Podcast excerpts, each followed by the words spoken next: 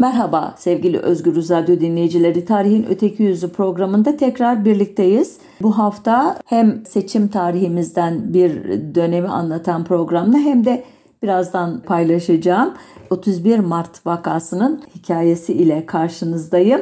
Ee, seçim hikayelerinden bıkmış olanlar için 114. yıl dönümünü yaşadığımız bu olayı anlatmanın iyi bir fırsat olacağını düşündüm.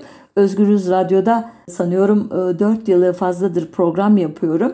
52 ile çarparsak 200'ü aşmış program sayımız ve ne hikmetse bu önemli olayı sizlerle paylaşmamışım. E, bir tarih programının e, klasik listesinde mutlaka olması gerektiğini düşündüğüm için gecikmiş de olsa sizlere bugün 31 Mart vakasının arka planını ve hikayesini ve sonra yaşananları anlatmaya karar verdim. Bazı e, tarihçiler ana karakteri itibariyle Osmanlı tarihinde sıkça görülen patronu Halil, kabakçı Mustafa benzeri Yeniçeri ayaklanmaları geleneği içine koyuyorlar bu olayı ve alaylı askerlerin mektepli askerlere yönelik bir gövde gösterisi olarak görüyorlar.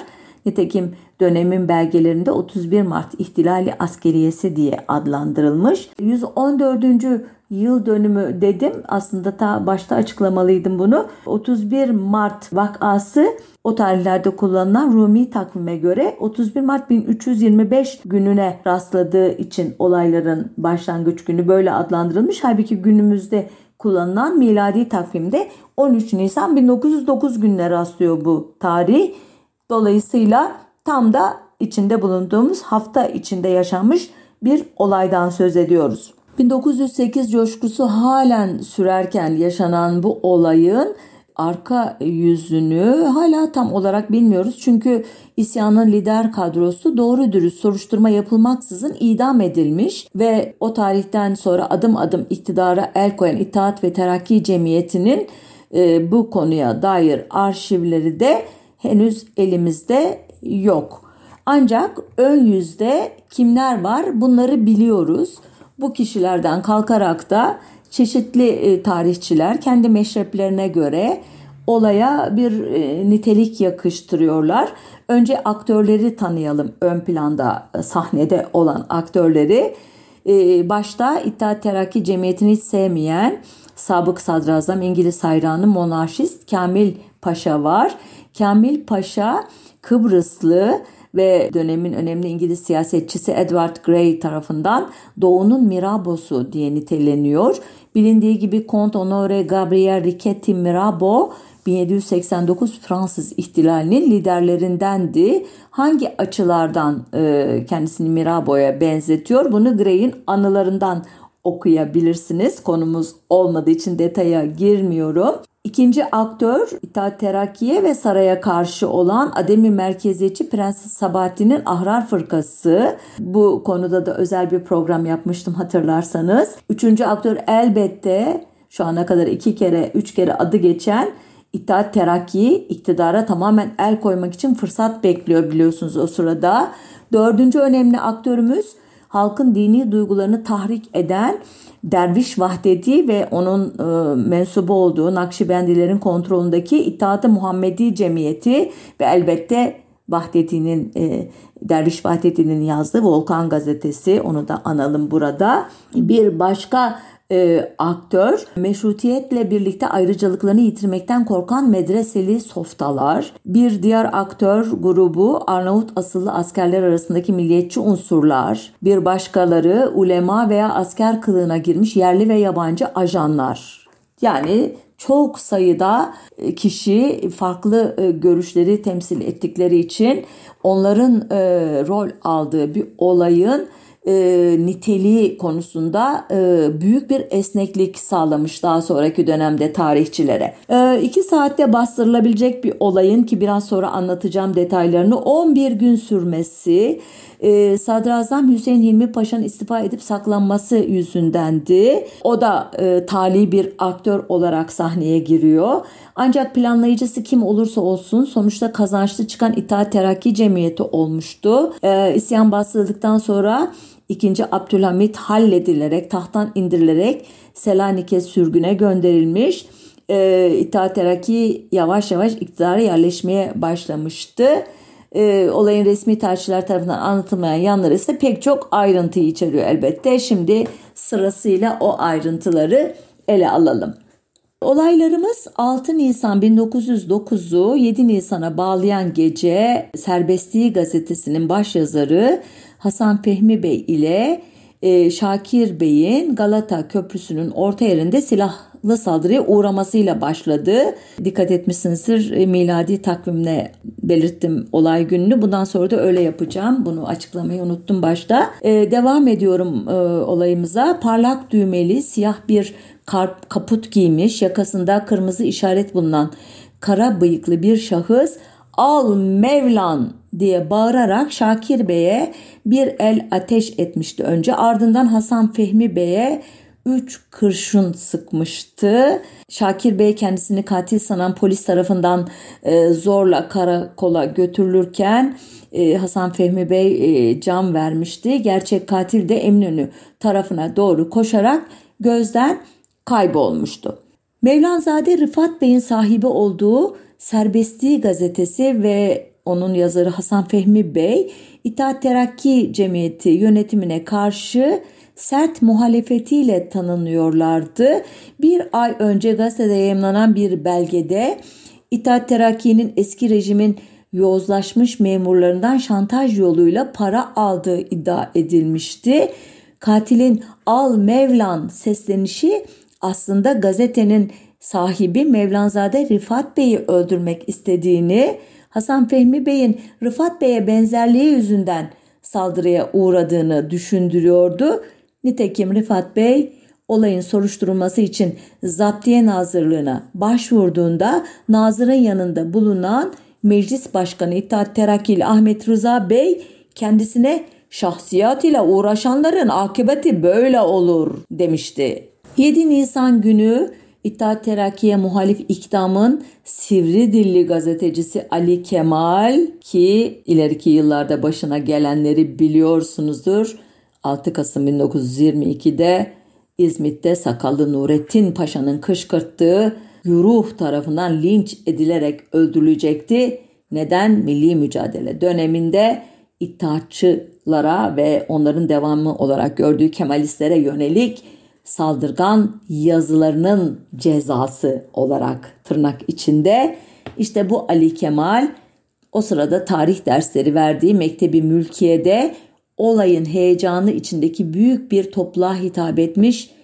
O atılan vicdansız kurşun Hasan Fehmi'nin başına değil söz hürriyetine, fikir hürriyetine, vicdan hürriyetine, en basit ve en başta gelen insan haklarına atılmış bir kurşundur diye haykırmıştı. Nutkun giderek artan şiddetiyle dershane adeta sarsılmış, izleyicilerin derin sessizliği yerini asabi ve öfkeli bağırışlara bırakmıştı.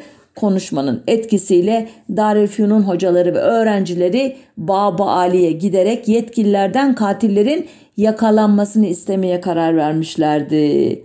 Sadrazam Hüseyin Hilmi Paşa yanında yaveri ile sayıları 10 bine yaklaşmış kalabalığın huzurunda belirdiğinde öfke son haddine varmıştı.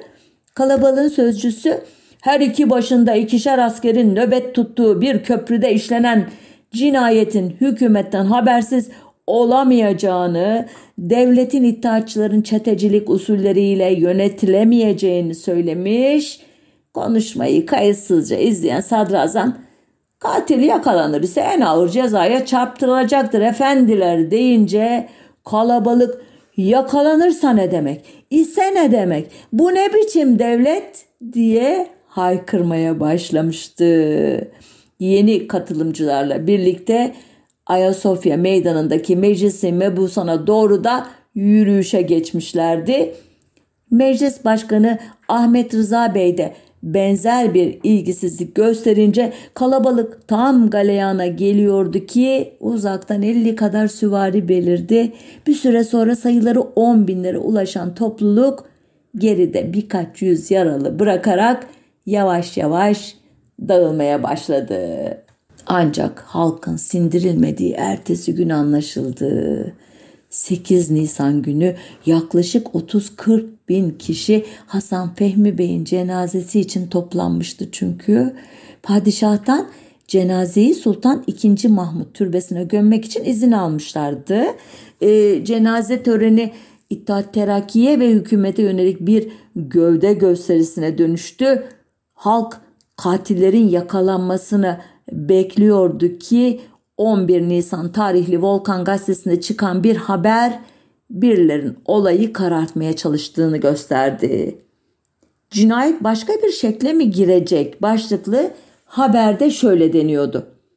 Dünkü gazetelerin bir ikisinde mecruh yani yaralı Şakir Bey'in yarasının evvelce arkadan olduğu söylenirken şimdi Gülhane Hastanesi Müdürü ve ser tabibi muallim Doktor Whiting Paşa ile Seririyat-ı Cerrahiye muallimi Doktor Orhan Bey ve Zaptiye Etibbasından Simon Beylerin vaki olan muayeneleri neticesinde Şakir Bey'in ön taraftan cerh edilmiş yani yaralanmış olduğu tahakkuk etmiştir deniliyor. Yani gazete yazarı yahu bizi kandırmayın olay böyle böyle olmuştu demiştiniz ama aslında şöyle şöyle olmuş. Yani bu işin içinde bir iş var demeye getiriyordu. Halbuki adı geçenlerden Orhan Bey'in yapmış olduğu ilk muayenede de Şakir Bey'in arkasından yaralandığı söylenmişti. Aynı doktorun iki ayrı raporda farklı teşhisler koyması Volkan gazetesinin şüphesini çekmişti haklı, olarak. Ancak birkaç gün sonra 31 Mart vakası ya da 31 Mart olayı denilen o müthiş olay patlak verdi ve cinayetin peşi bırakıldı. Elbette 31 Mart olayının iç yüzünü kavrayabilmek için 1908 yılına kadar en azından gitmek gerekiyor. Hatta daha öncesine de nasıl ki Cihan Harbi işte Avusturya Arşidükü Ferdinand'ın Veliaht Prensi Ferdinand'ın Prinkip adlı bir Sırp e, tarafından öldürülmesiyle başlamadıysa onu e, hazırlayan pek çok faktör varsa bu olayın da arka planında pek çok faktör vardı. Ama dediğim gibi çok çok eskiye gitmeyeceğiz. Makedonya dağlarından inip 2. Abdülhamit'e meşrutiyeti ikinci kez ilan ettiren iddiaçılar bir süre sonra iktidar olamamışlardı ama 17 Aralık 1908'de açılan e, Meclisi Mebusan'da bir şekilde çoğunluğu ele geçirmişlerdi. Bunu da bir programda anlattım hatırlarsanız. Ancak kısa sürede İttihatçılarla saray arasında sorunlar başladı. Sadrazam Kamil Paşa Abdülhamit'le anlaşarak İttihat Terakki'ye bağlı Harbiye ve Bahriye nazırlarını görevden alınca İttihatçıların tepkisi 13 Ocak 1909'da hükümete güvensizlik oyu verip kabineyi düşürmek oldu. Yeni hükümeti de İttihatçılara yakınlığıyla tanınan Hüseyin İlmi Paşa kurdu ki biraz önce adını andım. Bu hani yakalanırsa cezalandırılacak efendiler ne bu telaş diye e, topluluğun öfkesini köpürten e, kişi Hüseyin İlmi Paşa. Bunlar yaşanırken orduda da büyük sıkıntı vardı. E, çoğunluğunu itaatçıların oluşturduğu mektepliler ile eski sisteme göre yetişmiş alaylılar arasında büyük bir çatışma yaşanıyordu ki alaylılar o sırada ordunun neredeyse üçte ikisini oluşturuyordu. E, modern bir ordu yaratmak isteyen iddiaçılar harp okullarında yetişmiş uzman kadrolardan oluşmuş bir ordu kurmak istiyorlardı. Bu durumda özellikle onbaşı ve çavuş gibi eski sisteme göre yükselmeye alışmış kesimde İttihat Terakki düşmanlığına sebep olmuştu. Ordudaki disiplinsizliğin en önemli sebebini ibadet bahanesiyle talimden kaçmak olarak gören İttihat Terakki'nin ibadete karşı politikaları da askeri din propagandasını açık hale getirmişti.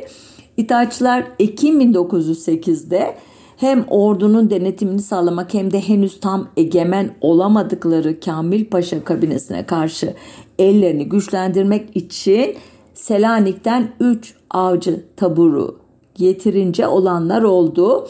Taburlar ilk marifetlerini terhisleri geldiği halde ciddiye gönderilmek istenen 87 askerin çıkardığı taş kışla olayını kanlı biçimde bastırarak gösterdi ki askerler haklı farkındaysanız terhisleri gelmiş Cidde gibi dönüşü adeta imkansız olan uzak bir menzile gönderiliyorlar tekrar. Benzer bir olay Abdülhamit'in özel muhafız alayının bir bölümünü oluşturan Arnavut ve Arap asıllardan oluşan Sarıklı Zuhaf alaylarına geleneklere aykırı şekilde Türkmen askerlerinin katılmak istenmesi sırasında da yaşandı. Devir teslim töreni avcı taburlarının mitralyözleri altında yapılmış. Hoşnutsuz Arap askerleri Şam'a, Arnavut askerleri ise Selanik'e yollanmıştı ki bu askerler 31 Mart'ın Selanik versiyonunda önemli rol oynayacaklardı. Adım adım yaklaşıyoruz olay tarihine. 8 Şubat 1909 günü Sadrazam Kamil Paşa'nın Harbiye Nazırına Yanya'da Etniki Eterya'nın fesadını durdurmak için avcı taburlarının sevk edilebileceğine dair bir tezkere yazması İttihatçıların ve avcı taburlarının huzurunu kaçırdı. Bir süre önce de Hassa ordusu kumandanı Mahmut Muhtar Paşa avcı taburlarını teftiş etmiş Askerlerin talim ve terbiyelerini beğenmeyip taburların kumandanı Binbaşı Şükrü Bey'i 15 gün sonra taburları yeniden teftiş edeceğim. Aynı hali görürsem subayları açığa alırım diye tehdit etmişti. Bütün bunlar henüz iktidarı kontrol edemeyen, durumlarını son derece kritik bir eşikte gören itaatçılar ile eski sistemin askerleri arasındaki gerilimi elbette çok çok arttırmıştı. Yani tam bir iktidar mücadelesi e, tablosu idi bu. Nerede ordunun içerisinde sessiz bir şekilde süren bir mücadele idi henüz. Şimdi bir e, gazete yazısından bölüm okuyorum sizlere. Sonra söyleyeceğim kimin eseri olduğunu bu e, cümlelerin. Acele et mizan, arş ileri serbesti, İmdat Osmanlı, sebat et ikdam, hakperest matbuat, hep hücum edelim. İşte istibdat kalesi, işler hürriyet şehidi zincirlere bağlanıyor. Bize imdat diye kollarını uzatıyor. Kale ise zayıftır. Sihirle kuvvetli görünüyor. Kale muhafızları da sihirle bağlı. İşte volkan sancaktarlık vazifesiyle ilerliyor. Arş ileri, Şehit olursam da siz dönmeyiniz. Zira zafer bizdedir. Emin olunuz ki halk bizimledir.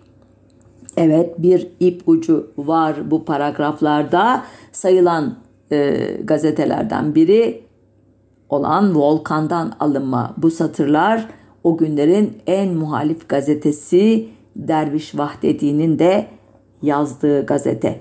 Ancak Volkan halka kışkırtmakta yalnız değil, yazıda sözü edilen mizan, ikdam, serbestliği Osmanlı ve bunlara ilaveten İngiliz gazetesi The Times'da itaatçıları sert şekilde eleştiriyor.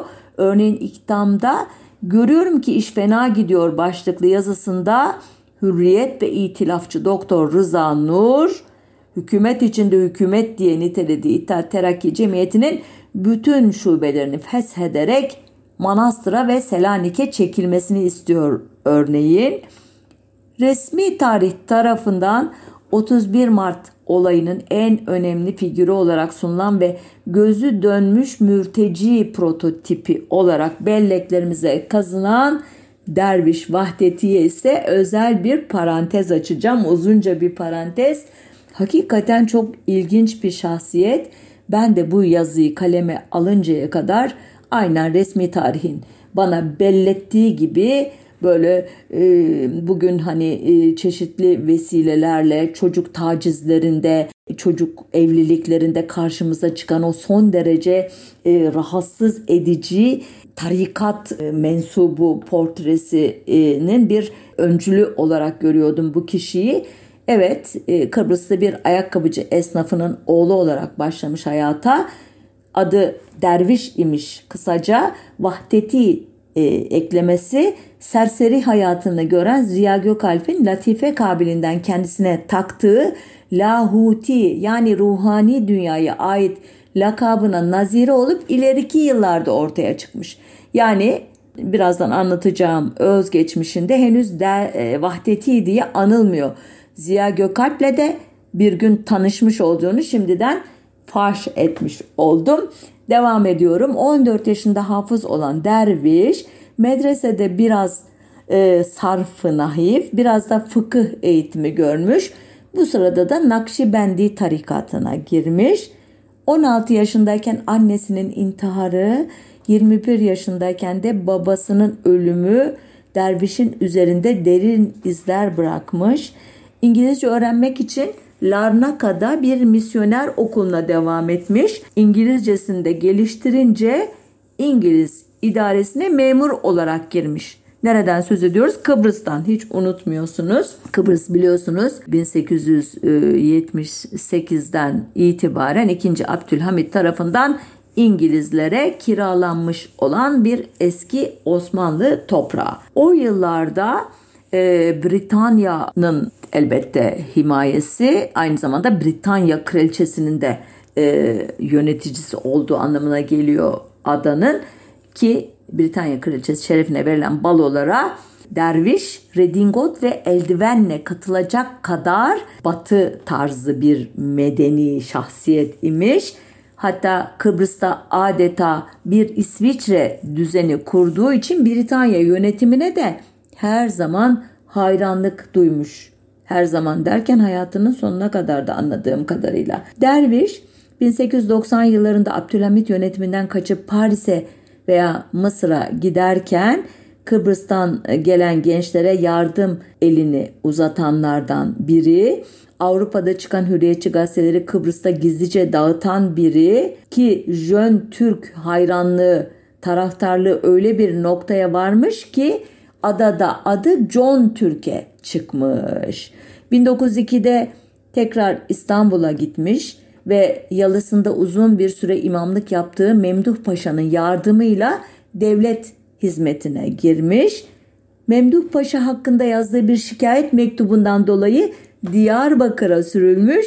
İşte burada Üstad-ı Hürriyet dediği İttihat Terakki'nin ideoloğu Ziya Gökalp'in sohbetlerine katılmış ve ondan etkilenmiş. Başta da belirttiğim gibi Vahdeti lakabını bu dönemde almış. Devam ediyorum. Kaynaklara bakılırsa Diyarbakır'da gayet seküler bir yaşam tarzı olan Derviş Vahdeti 1908 yılının yazında kılık değiştirerek sürgün mahallinden kaçmış ama Birecik'te Urfa'ya yakın bir yerde yakayı ele vermiş. O sırada Siverek kaymakamı olan Kadri Üçok Bey 34 sonrası soyadıyla anılarında olayı şöyle anlatıyor. Hükümet dairesine bir Bektaşi babası getirdiler. Sırtında haydari, başında keçe terki, belinde tığbent ve boynunda teslim taşıyan bir Bektaşi babası.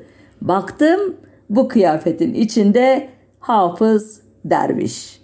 Yani onun da tanıdığı bir kişi imiş. Derviş Vahdeti ve Nakşibendi olduğu halde kıyafet değiştirmek gerektiğinde Bektaşi kılığına girmiş. Derviş Vahdeti bir jandarma eşliğinde yürüyerek getirildiği Diyarbakır'da 15 gün hapis yattıktan sonra serbest bırakılıyor. Çünkü meşrutiyetin ikinci kez ilanı şerefine genel bir af çıkarılmış o sırada. Meşrutiyet coşkusunun tüm ülkeyi sardığı günlerde Kıbrıs'taki malını, mülkünü satarak İstanbul'a gidiyor bizim derviş. Ne eski işine kabul ediliyor elbette ne de iddiaçılardan ilgi görüyor. Nedense öteden beri gazeteciliğe ilgisi de var. Önce Abdülhamit'ten yardım almaya çalışıyor ancak Mabeyn katibi Ali Cevat Bey'in fezlekesinden anlaşıldığına göre saray kendisini tutarsız ve güvenilmez bir şahsiyet olarak gördüğü için yardımda bulunmuyor. 11 Aralık 1908'de kendi imkanlarıyla çıkardığı Volkan gazetesini İslamcı, hürriyetçi ve insaniyetçi olarak tarif eden Vahdettin'in yazılarında çok değişik konular var. Bu konuda yapılmış çalışmalarda bu yazıları bulabilirsiniz tek tek. Ben şöyle hızlıca tarayarak şunları tespit etmiştim örneğin 1894-1906 arasında görülen Dreyfus davasından söz ediyor. Ee, özellikle mektuplarıyla davayı etkileyen romancı Emil Zola'yı ve evrim teorisini bulan Charles Darwin'i çok iyi biliyor. Meşrutiyetten saadet-i milliyet diye bahsettiği halde başta Ahmet Rıza olmak üzere İttihat ve Terakki'nin merkeziyetçi önderlerinden hiç hoşlanmadığı anlaşılıyor bu yazılarda. Buna karşılık Ademi merkeziyetçi Prens Sabahattin'i ve kendisi gibi Kıbrıs'ta olan Kamil Paşa'yı desteklediği görülüyor. İlk sayılarından itibaren alaylı askerlerin komutanlarından ve terfi sisteminden şikayet eden askerlerin mektuplarından mektuplarını görüyoruz Volkan'da. Bunları bol bol yayımlıyor. 17 Şubat 1909 tarihli 48. sayısından itibaren de İttihad-ı Muhammedi Cemiyeti'nin nizamnamesinin ilk 10 maddesini yayımladıysa da daha sonra derviş cemiyetle nedense fikir ayrılığına düşüyor ve teşebbüsten aldığı ilhamla kendi İttihadı Muhammedi Cemiyeti'ni kuruyor. Ülke, toplum, e, kişi ilişkilerinin e, şeriat hükümlerine göre belirlenmesine odaklanan gazetenin bu yöneliminde Said Nursi başta olmak üzere cemiyetteki Nakşibendi ulemanın etkisi olduğu anlaşılıyor. Daha sonra bu Said Nursi meselesine döneceğim. Zaten fark ettiniz 17 Şubat'a geldik. Mart ayına çok çok yaklaştık. Ardından da Nisan ayı gelecek olayımızın e, yaşandığı. Mart ayının sonlarına doğru o güne kadar askerlikten muaf olan din adamlarının askere alınmasını öngören kanun çıktığında iş bir kıvılcıma kalmıştı. Çünkü e, özellikle Anadolu gençler askerlikten kaçmak için medrese öğrencisi oluyorlardı. Anadolu'daki nüfusun yaklaşık üçte birine tekabül eden bu kesim ordunun asker potansiyeli açısından büyük bir kayıptı. İddiaçılar bu kesimlerden basit bir okuma yazma sınavını geçmeyenlerini sınav silah altına almaya karar verince softalar buna büyük tepki verdiler doğal olarak. İşte 6 Nisan 1909 günü serbesti yazarı Hasan Fehmi'nin öldürülmesi ve ardından yaşanan o kayıtsızlık ve cenaze töreninde duyguların galeyana gelmesi bardağı taşıran son damla olacaktı. Hatırlarsanız Derviş Vahdiyeti'den önceki anlatımı Hasan Fehmi cinayetinde bir e, katakulli mi var e, diye bir kuşku uyandırmaya çalışan 11 Nisan tarihli Volkan gazetesinin haberi ile e, bitirmiştim. Ondan sonra Derviş Vahdeti'nin kimliğini anlatmaya girişmiştim. İşte o noktadan itibaren devam ediyorum. İlginçtir. 12 Nisan'ı 13 Nisan'a bağlayan gece ayaklanan ilk birlikler İttihat Terakki'nin göya meşrutiyeti korumak için Selanik'ten getirdiği ikinci ve üçüncü avcı taburları idi. İsyancıların başındaki Hamdi Çavuş Resneli Niyazi ile birlikte Makedonya'da dağa çıkanlardan biriydi. Biliyorsunuz Resneli Niyazi de Enver ile birlikte kahramanı hürriyet diye anılan iki önemli e, çeteciden e, biri e, bir gün onun hikayesini ve geyiğinin başına gelenleri de anlatmak farz olsun. İşte Resneli Niyazi'nin birlikleri e, ayaklanınca onları padişahın hassa ordusunun çavuşları izledi. Artık ok yaydan fırlamıştı. İşte e, bu olayı ileriki yıllarda İttihat Terakki'nin bir komplosu mu diye niteleyenlerin ilk e, dayanaklarından biri de bu Resneli Niyazi ve Avcı taburları meselesi. Bunu aklınızda tutun buna bir mim koyalım. 13 Nisan günü ilginç bir olay yaşandı. Taş kışlaya subaylar eşliğinde gelen bir paşanın askerlere Şevketli padişahımız efendimizin fermanı hümayunlarını okuyacağım. Bunu can kulağıyla dinleyin dedikten sonra padişahın göya askerlerin artık eski şapkalar yerine Avrupa'dan getirtilen şapkaları giymesini istediğini söylemesi, örnek olarak da kendi başına bir şapka takması görgü tanıklarına göre fermanı okuyan paşa ve mahiyetindeki zabitlerin kılık değiştirmiş iddiaçılar olup Aralarında Bahattin Şakir, Mithat Şükrü ve Ömer Naci gibi meşhur iddiaçların olması ikinci mim olarak e, aklınızda kalsın. Muhafazakar eğilimli askerlere o günlerde şapka giy demenin barut fıçısına kibrit çakmak oldu ortada iken o güya ismi verilmemiş paşanın padişahımızın fermanı diye okuduğu o sözlerin nasıl bir etki yaratacağını tahmin etmek zor olmasa gerek. Nitekim bu konuşmadan sonra kışladan kışlaya çekilen telgraflarla isyan büyümeye başlıyor. İsyancılar şeriat ve padişah yanlısı sloganlar atarak meclisi mebusana doğru yürüyüşe geçiyorlar. Bazılarının ellerinde e, Derviş Vahdedi'nin kurduğu İttihat-ı Muhammedi Cemiyeti'nin açıldığı gün dağıtılan küçük bayraklar varmış. Aralarında ordudan atılmış alaylı subaylarla asker kıyafeti giydirilmiş hocalarında olduğu güruh Şurayı Ümmet ve Tanin gazetelerini ki bunlar itaatçıların gazeteleri onları tahrip ediyorlar. Karşılarına çıkan subaylara tokat atıyorlar, tabancalarını alıyorlar. Hatta pantolonlarını çözdürüp erkeklerin boyun bağını, kadınların saçını kesiyorlar. Duvarlara tesettür ilanları astırıyorlar. Demek ki önceden bazı hazırlıklar yapmışlar. En azından o ilanlar e, bunu düşündürüyor. İsyancılar yolda karşılarına çıkan Adliye Nazırı Nazım Paşa ve meclisin önünde Tanin yazarı Hüseyin Cahit sandıkları Laskiye mebusu Mehmet Aslan Bey'i linç ediyorlar. Bahriye Nazırı Rıza Paşa ise öldü sanıldığı için kurtuluyor. İlginçtir isyancılar yollarda rastladıkları Hristiyanlara korkmamaları için de güvence vermişler. Yabancı elçiliklerin önüne de nöbetçi dikmişler. Anlaşılan e, yabancı ülkeleri kızdırıp bir e, müdahaleye neden olmak istemiyorlar. Bu iş bizim işimizdir demeye getiriyorlar. Günlerce süren olaylar sırasında birkaç kişi dışında da hakikaten Hristiyanların kılına zarar gelmemiş bu gerici ayaklanma sırasında. Mecliste o gün e, kaç mebusun olduğu bilinmiyor. Çünkü İttihat Terakki olaylardan sonra soruşturma gerekçesiyle tutanakları almış ve bir daha geri vermemiş. Ancak sözlü kaynaklar 30-40 kişinin mevcut olduğunda birleşiyor.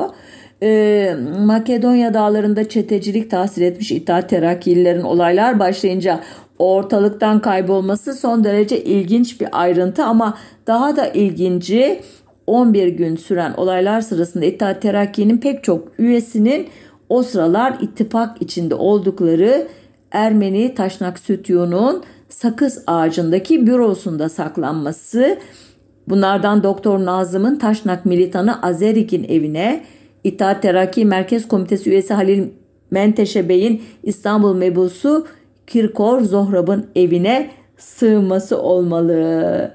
Onlar e, bu evlerde, bu binalarda e, sütre gerisinde e, beklerken olayların tanıklarından Yusuf Hikmet Bayur'dan isyancı askerlerin neler istediğini öğreniyoruz. Özet yapıyor aslında bu e, dönem askerlerle temas halinde olan Yusuf Kemal Tengir Şenk'in falan hatıratında daha böyle e, ne diyeyim sıcak bir dille anlatılıyor bu talepler ama Yusuf Hikmet Bey bunları maddelere e, dönüştürmüş. Bence de e, uzunca e, hatırat okumaktan e, daha anlaşılır olacak diye düşündüğüm için onlara aktarıyorum. Birinci istekleri şeriat isteriz demişler. İkinci maddede İslam kadınları Beyoğlu'na gitmesinler. Üçüncü e, madde Harbiye Nazırı ile Mebusan reisini istemeyiz. Dördüncü madde heyeti vükela yani bakanlar kurulu değişsin. Beşinci talepleri padişah af çıkarsın ve cezalandırılmayalım. Altıncı maddeleri subaylarımız değişsin ve İstanbul'dan başka yere gönderilsinler. Yedinci madde yüz pare top atılarak şenlik yapılsın. Sekizinci madde bunlar yerine getirilmedikçe dağılmayız. Güzel. Diğer tanıkların anlatımlarında da şeriat, komutanlardan şikayet, batı tarzı yeniliklere karşı olma temaları ortak. Dolayısıyla inandırıcı e, buluyorum bu listeyi. Bütün bunlar elbette ta Osmanlı'nın e, klasik döneminden itibaren tanık olduğumuz o Yeniçerilerin istemezük diye başlayan işte ayaklanmalarını hatırlatıyor hakikaten. Ancak bu sefer ortalıkta merkezi otoriteye bağlı güç olmayınca İstanbul isyancılara kalıyor. Bu kargaşada isyancılar Mesudiye ve Hamidiye zırhlarını ele geçiriyorlar. Belki Satvet torpidosundaki neferler subaylarını gemiden kovuyorlar. Pengi Derya, Necmi Şevket gemilerinin neferleri ile Bahriye nezaretine bağlı haddihane talebeleri de isyana katılınca işin rengi iyice değişiyor. Ee, Asarı Tevfik zırhlısının süvarisi Ali Kabuli Bey'in başına gelenler ise isyanın doruk noktasını oluşturuyor. Ne ol, ne oldu Ali Kabuli Bey'in başına ne geldi? Bir tesadüf eseri olarak e, Prens Sabahattin Hamidiye zırhlısının kumandanı Vasfi Bey ve Ali Kabuli Bey arasında geçen bir konuşmada göya Yıldız Sarayı'nın bombalanacağını duymuş bir grup Bahriyeli ya da duyduğunu zannetmiş ya da uydurmuş böyle bir konuşmayı. Bunun sonucunda Ali Kabuli Bey tutuklanmış ve kafesli bir erzak arabasıyla Yıldız Sarayı'nın önüne götürülmüş. İddialara göre sarayın pencerelerinden bakan Abdülhamit'in gözleri önünde döve döve parçalanmıştı. Ben Abdülhamit'in olayı görebileceğini sanmıyorum çünkü Yıldız Sarayı hakikaten çok komplike bir yapı. Onun hangi önüne götürüldüğü, hangi pencereden izledi olayı hakikaten çok spekülatif bir iddia ama Ali Kabuli Bey'in korkunç bir şekilde öldürüldüğü doğru. Abdülhamit'in isyancılara af vaat ederek popülaritesini arttırmaya çalışması İttihatçıların saklandıkları yerlerden çıkarak duruma el koymalarında önemli bir etken oluyor. İttihat Terakkili Jandarma Subayı İsmail Can Bolat'ın meşrutiyet mahvoldu diye çektiği telgrafla olay Selanik'te duyulduğunda 3.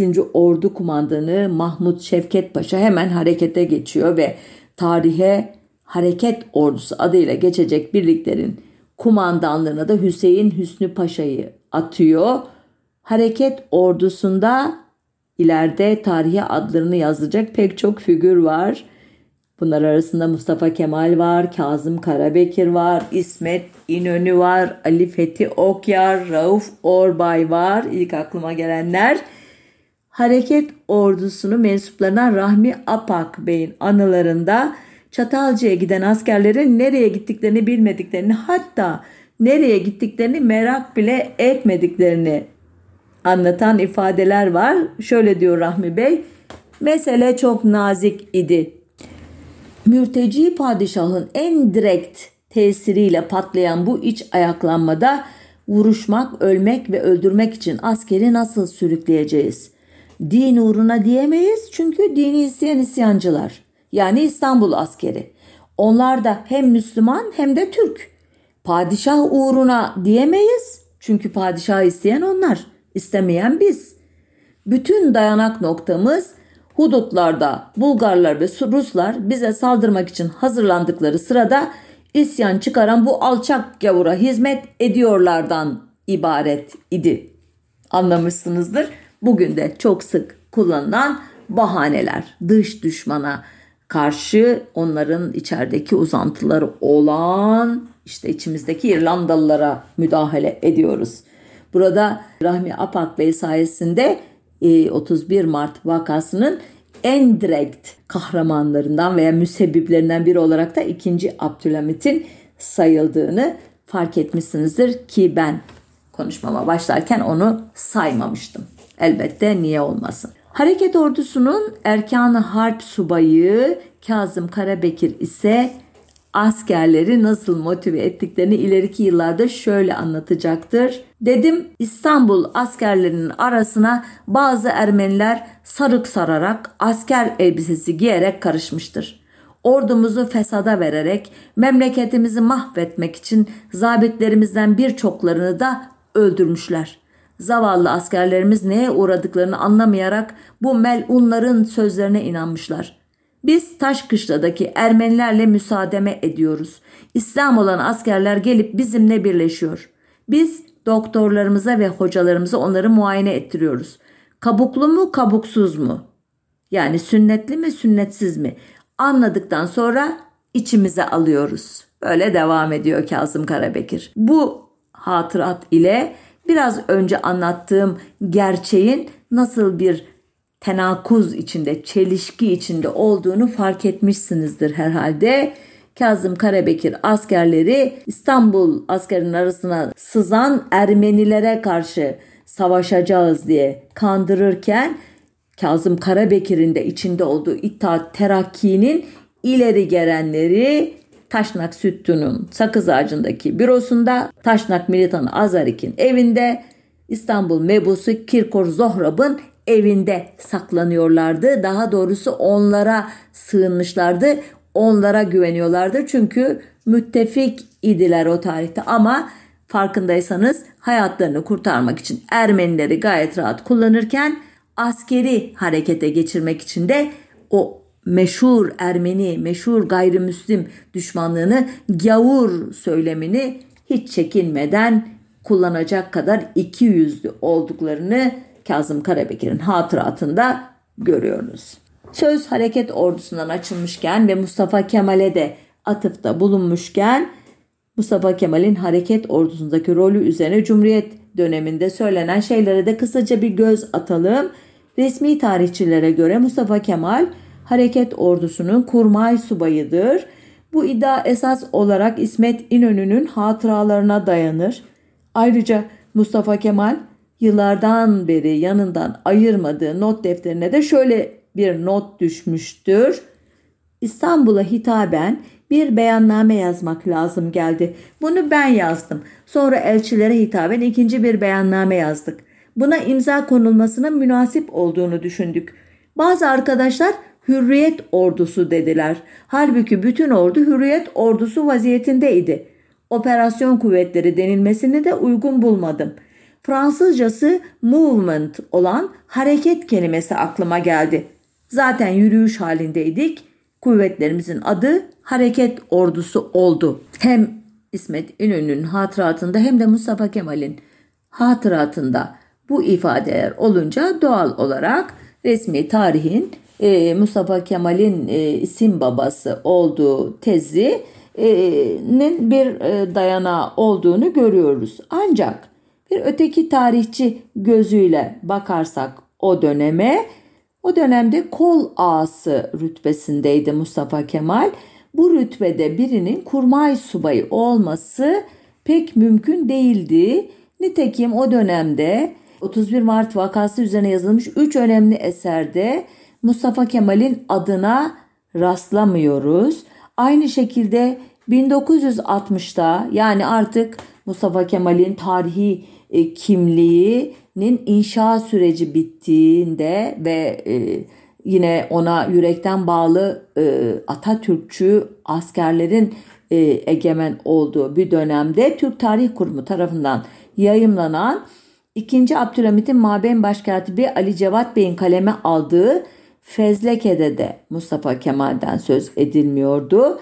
Dönemin süreli yayınlarından Şehbal ve resimli kitapta hareket ordusuna dair fotoğraflar yer almıştı. Ancak bu fotoğraflarda da Mustafa Kemal görülmüyordu. Sonuç olarak Mustafa Kemal'in bu anlatıda önemli bir rolle anılmaya başlaması Cumhuriyet döneminde ortaya çıkan resmi tarih yazımı ile ilgili olmuştu. Elbette bu efsaneyi bizzat Mustafa Kemal'in kendi ifadeleri e, başlatmıştı. Bunu bir not olarak söylüyoruz. İleride daha başka e, notlar, hatıratlar, fezlekeler, e, işte fotoğraflar ortaya çıkarsa elbette revize ederiz bu görüşümüzü. Dönelim hareket ordusuna ve 31 Mart e, ayaklanmasının bastırılmasına. Hareket ordusu 15 bin kişilik bir kuvvetle 20 Nisan 1909 günü Çatalca önlerine geldi ve dört koldan isyanı bastırmaya soyundu. Ee, Mahmut Şevket Paşa'nın ordusunda Bulgar, Rum, Arnavut çetecilerin yanında Ermeni militanlar da vardı. İlginç bir şekilde Kazım Karabekir'in e, Ermenileri bastırmaya gidiyoruz derken bu militanları nasıl açıkladığını merak ediyorum doğrusu. Taşnakların önde gelenlerinden Vartkes Serengülyan hareket ordusunun önünde bir konuşma yapmış. Baham Papazya'nın ki namı diğer Armengaro'nun anılarına göre Rupen adlı bir taşnakçı da e, padişahı öldürmeyi önermiş ancak teklifi kabul edilmemişti. Taşnak Sütyun Selimiye kışlası önündeki vuruşmalara 550 kişilik bir birlikle katıldı. 23-24 Nisan günlerinde özellikle Harbiye ve Taş Kışla civarlarında yapılan çatışmalardan sonra hareket ordusu şehre hakim oldu. Taşkışla'da ve Yıldız Sarayı'nın üstündeki kışlalarda bulunan isyana karışmış askerlerin hepsi teslim oldu. Anadolu'ya kaçmak isteyenler Üsküdar ve Kadıköy taraflarında özellikle gönüllü olarak e, orduya katılmış olan Bulgar, Sırp, Arnavut ve Ermeni çetecileri tarafından öldürüldüler. Aynı günlerde Selanik, Erzincan, Erzurum, Konya, Kayseri, Mersin ve Adana'da da benzer nitelikli olayların yaşanması ileriki yıllarda 31 Mart olayının bir ittihatçı komplosu olduğunu düşünenlerin en büyük dayanaklarından olacaktı. Bu eş zamanlı olaylardan en önemlisi tarihe Adana İhtişaşı adıyla geçti. 23 Nisan'da hareket ordusu İstanbul'a girdiğinde Adana kan gölüne dönmüştü ve ben bu olayı bu mecrada özel olarak anlattım. Lütfen merak ediyorsanız bulup dinleyin. Peki İstanbul'daki olaylarda kaç kişi öldü? Tam olarak bilinmiyor bu. İttihatçılara düşman olan kesimler ölü sayısını 10 binlere çıkarıyorlar. Çünkü siz bunu e, gizli gizli planladınız, kışkırttınız, ortadan kayboldunuz ve e, olayların bu kadar kanlı şekilde tezahür etmesine neden oldunuz e, diye suçluyorlar onları. Ancak dönemin kaynaklarında isyancılardan 230 kişinin öldüğü 475 kişinin de yaralı olarak yakalandığı yazılı. Taşkışla'da öldürülen isyancılar Agop Surp Ermeni mezarlığında açılan bir çukura topluca gömülmüşler. Ee, hareket ordusunun kaybı ise 30 özür dilerim 49 ölü ve 82 e, yaralı. Ancak 23 Temmuz 1911'de halkın katılımıyla açılan Şişli Hürriyeti Ebediye Tepesi'ndeki Abide-i Hürriyet'e 300 subay 70 şehidin adı e, yazılacak. Demek ki e, ya bu ilk sayılar yanlıştı ya da iddiaçılar daha sonradan e, sayıyı şişirmişlerdi. İsyancıların elebaşları daha 14 Nisan'da ilan edilen ve Temmuz ayına kadar sürecek olan sıkı yönetim ortamında İstanbul'da alel ecele yargılandılar ve e, çeşitli kaynaklara göre 60-70 kadar isyancı da idam edildi. E, yaklaşık 420 kişi de çeşitli cezalara çarptırıldı. E, bunların bir bölümü daha sonradan affedilecek. İsyana karışan avcı taburları dağıtılacak. Mensupları yol yapımında kullanılmak üzere devletin çeşitli yerlerine yollanacak. Bir anlamda kalebentlik gibi bir ceza bu amele taburlarında istihdam edilmek tırnak içinde. E, tutuklananlar arasında e, Prens Sabahattin, e, Mizan Gazetesi'nden Mizancı Murat, Osmanlı Gazetesi'nin sahibi Ahmet Fazlı, Serbesti Gazetesi'nin sahibi Mevlanzade Rıfat, Volkan yazarlarından Saidi Nursi de var. E, bunlardan Prens Sabahattin ile Ahmet Fazlı hemen serbest bırakılıyorlar. Murat e, Bey, e, Mizancı Murat 1912'deki affa kadar Rodos adasında hapsediliyor. Mevlanzade Rıfat 10 yıl sürgün cezası alıyor ama İttihat Terakki'ye kendini affettirip dönüyor. Saidi Nursi Divan-ı Harp'te yargılanıyor ama suçsuz bulunuyor. Ve 24 Mayıs 1909 tarihli Tanin gazetesinde kendisine isnat edilen suçların sahte ve uydurma olduğunu aksine meşrutiyete çok önemli hizmetleri olduğu için tahliye edildiğini e, belirtiyor. Anlaşılan İttihatçılar Said Nursi'de bir cevher görmüşler ki e, olaydan sonra e, Said Nursi'nin hayatında İttihat Terakki önemli bir yer teşkil edecek.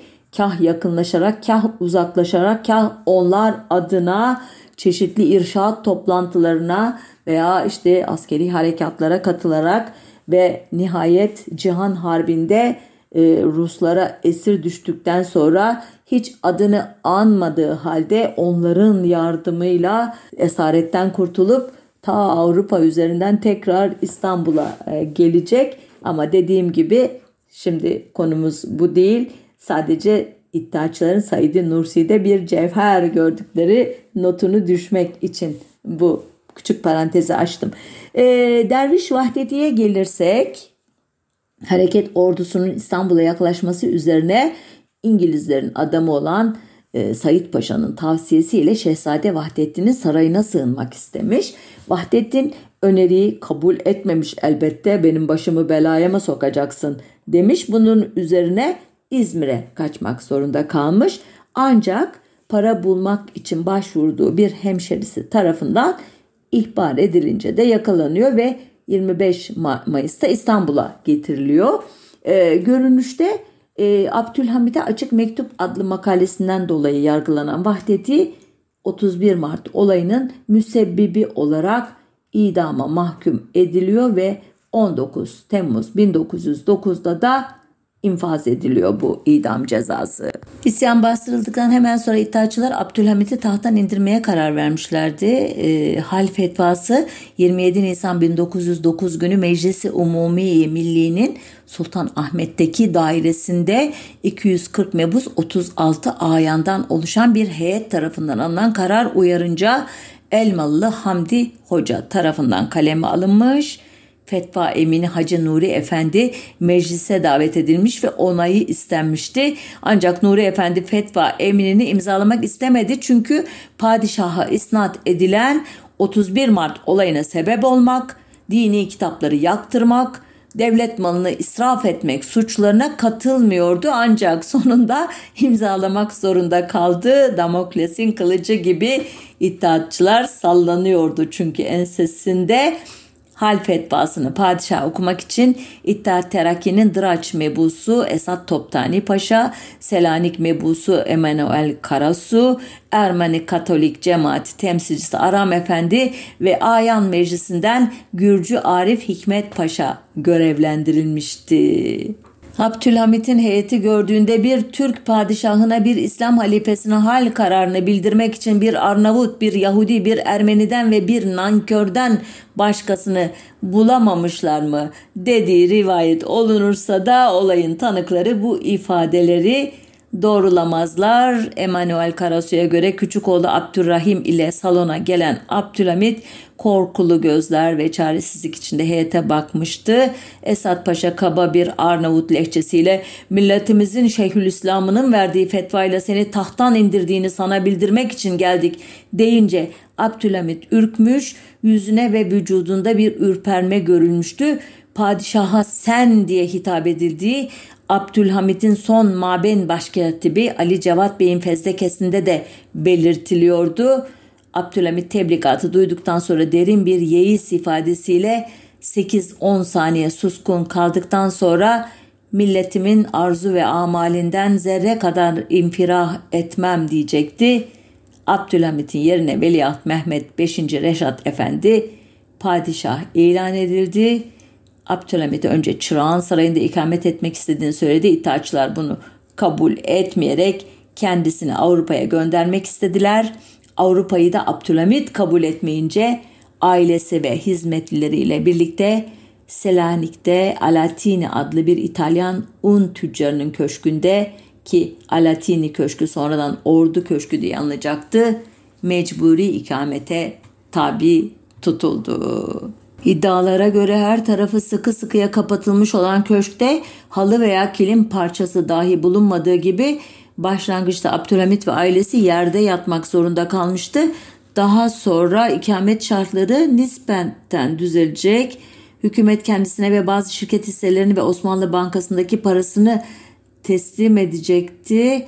Ancak gazete bile okumasına izin verilmeden toplumdan tecrit edilmiş şekilde yaşayacaktı sabık padişah. Bu durum 1. Dünya Savaşı sırasında Selanik'in elden çıkması üzerine Abdülhamit'in İstanbul'a Beylerbeyi Sarayı'na nakline kadar böyle sürdü. Abdülhamit 10 Şubat 1918 günü bu sarayda son nefesini verdi.